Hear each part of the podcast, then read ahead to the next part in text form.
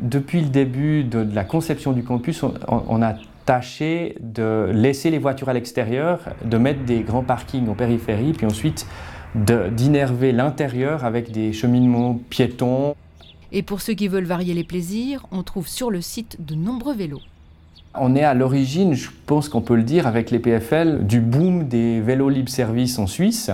C'est une collaboration très étroite avec euh, Lausanne Roule et puis maintenant euh, Vélopass qui nous a aidé à, construire un système de vélos en libre service. Aujourd'hui, il y a sur le campus sept stations euh, avec euh, à peu près 100 vélos à disposition. Euh, ces vélos, on peut les débloquer avec la, campus card. On, peut se balader à vélo d'une partie à, à l'autre du campus gratuitement, ou bien depuis le campus aller à Ouchy par exemple et puis laisser son vélo à Ouchy.